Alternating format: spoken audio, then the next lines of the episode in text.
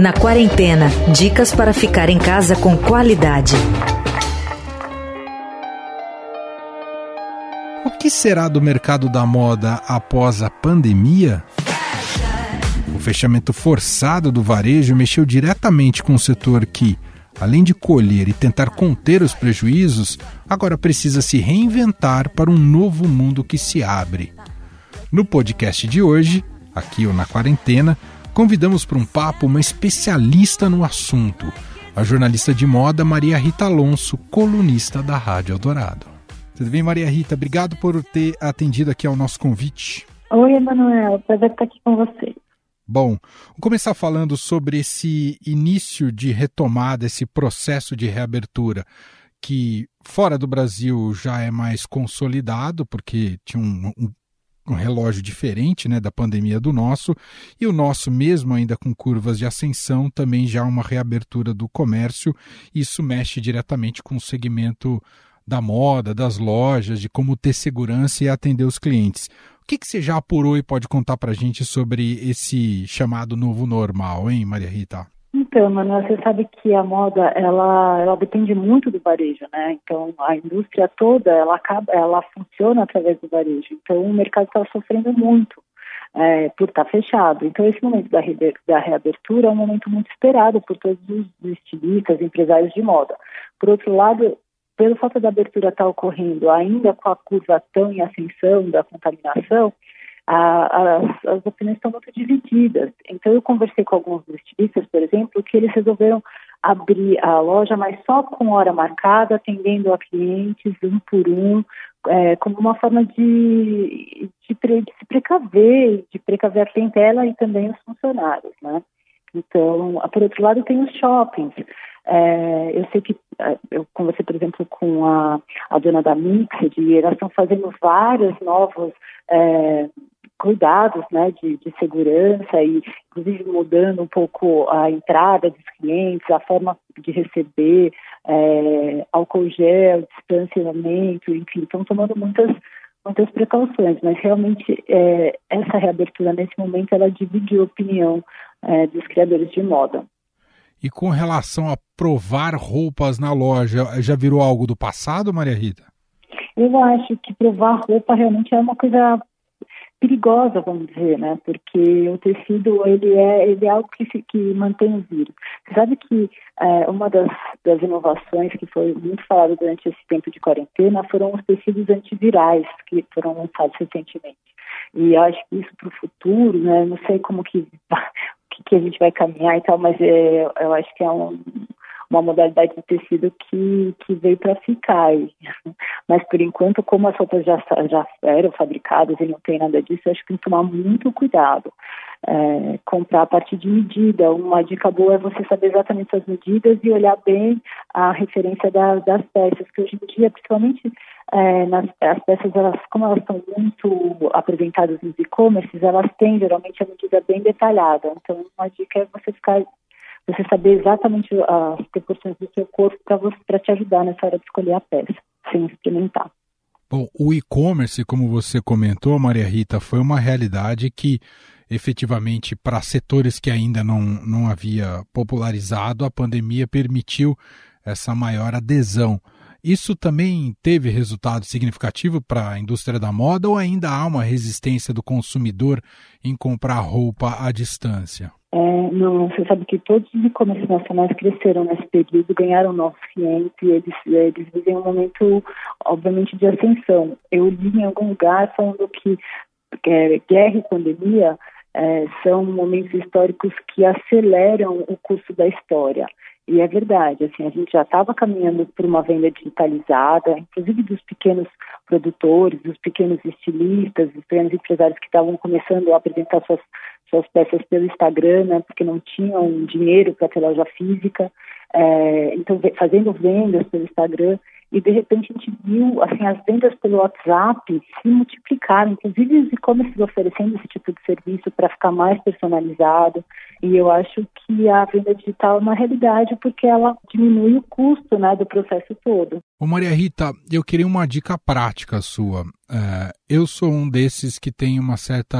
Já, já não sou muito do perfil de gostar de comprar roupa, mas se eu vou comprar roupa à distância, eu não sei como, é, como ter as referências adequadas de que o que eu estou comprando pode efetivamente me servir.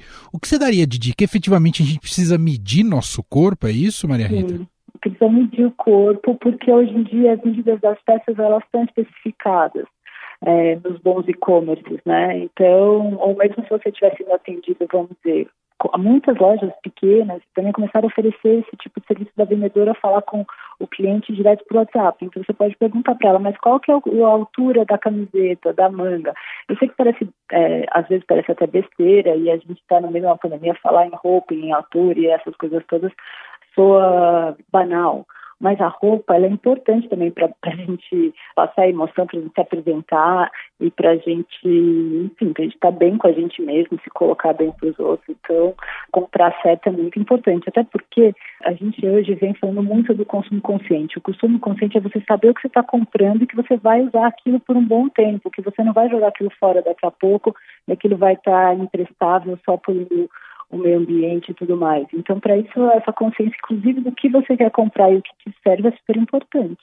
Aliás, então vou aproveitar esse gancho que você falou do consumo consciente. Essa é uma tendência que está se intensificando com a pandemia e que muitos especialistas apontam em diversos setores que isso vai se disseminar e popularizar cada vez mais, ou seja, o cliente vai querer, antes de fazer sua compra, é, saber toda a cadeia de produção uh, daquele produto e identificar o quanto eticamente aquilo foi produzido corretamente para tomar sua decisão. No universo da moda, isso também tende a se intensificar a partir de agora, Maria Rita? Muito, Manuel, eu acho que muito. Eu acho que quanto mais informação, a questão da democratização da informação pelas redes sociais, a moda está tão falada e tal, já propiciava a gente entender melhor da onde vem nossa roupa. Tem vários movimentos que fazem isso, até porque historicamente a produção de roupa ela está atrelada a um comércio informal, onde os trabalhadores não ganham todos os seus encargos, não são bem remunerados. Isso não é só no Brasil, é no mundo, né? Você vê na Índia, na China, nos grandes países produtores de, de roupa de moda hoje, existe essa, esse grande problema. Então, o que, que, é o sonho, eu acho, que do jornalismo de moda hoje? É a gente ajudar a transformar um pouco a indústria da moda, assim como foi a indústria da alimentação. É muito fácil a gente ver o que, que tem, vamos dizer, se pão tem glúten, tem isso, tem aquilo, tem lactose, explicando exatamente o, o produtor, de onde é, então você quer comprar orgânico, você sabe de onde, exatamente de onde veio esse alimento. E na moda tem que ter isso também. A gente tem que lutar por uma moda onde a informação daquilo que a gente está comprando esteja muito bem explicada, né, na etiqueta e tudo mais. E eu acho que esse é o início de um grande movimento, sim. E nesse sentido, Maria Rita, as grandes cadeias, as grandes lojas, as marcas de fast fashion tendem a perder espaço, é, pensando nessa mudança de hábito de consumo? Então, olha, recentemente teve, acho que a semana passada, a Zara, que é uma das maiores cadeias de fast fashion do mundo, ela, ela anunciou que ia fechar 1.200 lojas ao redor do mundo, porque ela vai investir no e-commerce. Elas estão perdendo espaço porque a nova geração ela está muito mais ligada aos temas do meio ambiente. Então a gente tem a Greta, por exemplo, se recusando a pegar avião, falando sobre o horror da emissão de carbono, como a gente destrói nosso planeta, falando sobre questões de sustentabilidade com muita clareza, e isso toca muito a nova geração, o que é ótimo. Então, com certeza, a indústria da moda é uma das indústrias mais poluentes do mundo. Então, tem a questão do meio ambiente e tem a questão também da gente comprar coisas que sejam úteis e que a gente vai usar. E o fast fashion, ele instigou a gente, vamos dizer assim, a ter a modinha do momento e nem sempre com peças de qualidade. Então, esse formato está meio desgastado. Agora, por exemplo, eles são marcas muito importantes, muito ricas, muito poderosas e elas também estão se repensando. Nessa corrida para se reformar e estar tá atento às questões da contemporaneidade, como é que é, a questão do racismo tem mexido também com os produtores, criadores e com a indústria da moda, Maria Rita? Nossa, Emanuel, essa questão foi uma questão assim é, preponderante nos últimos tempos. Acho que faz alguns anos que a moda acordou para o fato de que ela tinha que exibir um, uma beleza mais diversa, incluir novos tipos de beleza, não só beleza branca, perfeita e tudo mais. Então, hoje a gente vê uma maior diversidade de corpos, de cores e tudo mais.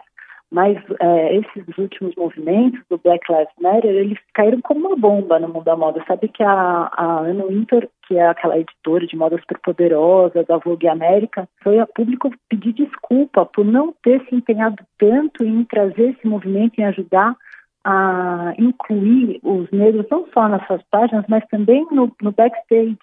E esse é um grande momento agora da moda, de, de buscar ajudar a formar, empregar e e até promover esses talentos negros que acabaram realmente estão à margem do mercado. No Brasil é a mesma coisa.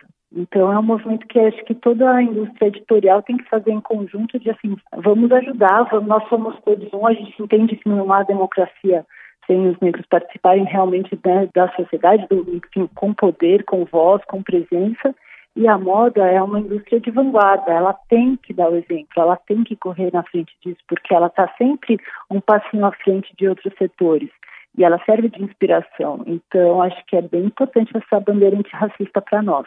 Outro assunto que eu queria te ouvir, Maria Rita, é sobre as semanas de moda. Imagino que, assim como qualquer evento nesse momento de pandemia foram cancelados e quais têm sido, sido a solução até agora, Maria Rita?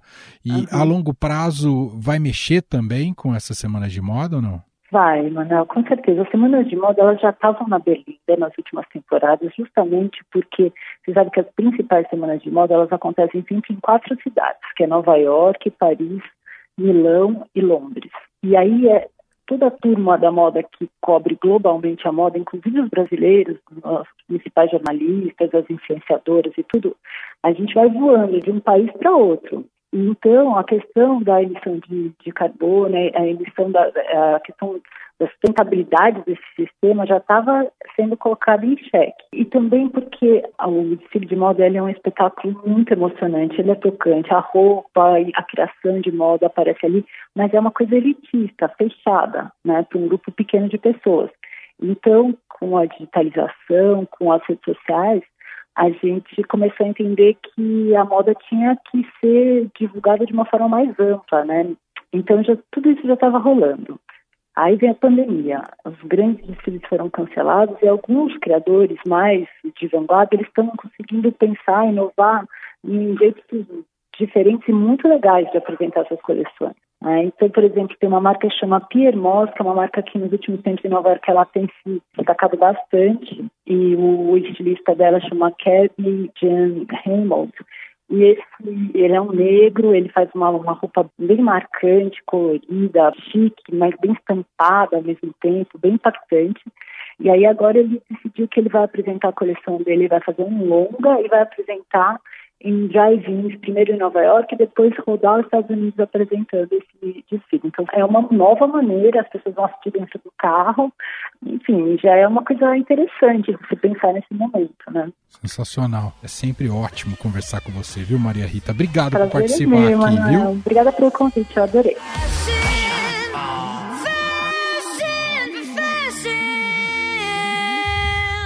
Estadão recomenda. E hoje tem dica de leitura com o editor assistente do caderno de Metrópole do Estadão, Vitor Vieira. Olá, meu nome é Vitor Vieira e passo aqui para dar uma dica de leitura para vocês nesse período de quarentena. Com tudo isso da pandemia, nós tivemos que rever a rotina, tanto no trabalho quanto fora do trabalho, e eu acabei retomando um hábito que eu tinha deixado de lado há um tempinho, que é o de reler poemas de autores que eu gosto. Um desses poetas é o Manuel de Barros, que tem um texto bem simples e conciso, mas que trata dos sentimentos com muita delicadeza. O livro que eu indico para vocês é o Memórias Inventadas, a Infância, em que ele fala desse universo da criança, muito em conexão com a natureza, e faz essas miudezas todas se desdobrarem em vários significados. O meu poema preferido se chama O Apanhador de Desperdícios. É um convite para nos reconectarmos com nós mesmos e nesses tempos de crise de saúde, de política e na economia aqui no Brasil, a poesia do Manuel de Barros certamente traz um pouquinho de esperança. Eu, Emanuel Bonfim, me despeço por hoje. A gente se fala amanhã cedinho no Estadão Notícias, sempre ali a partir das 6 horas da manhã, e de tarde aqui com você, na quarentena. Você ouviu Na Quarentena dicas para ficar em casa com qualidade.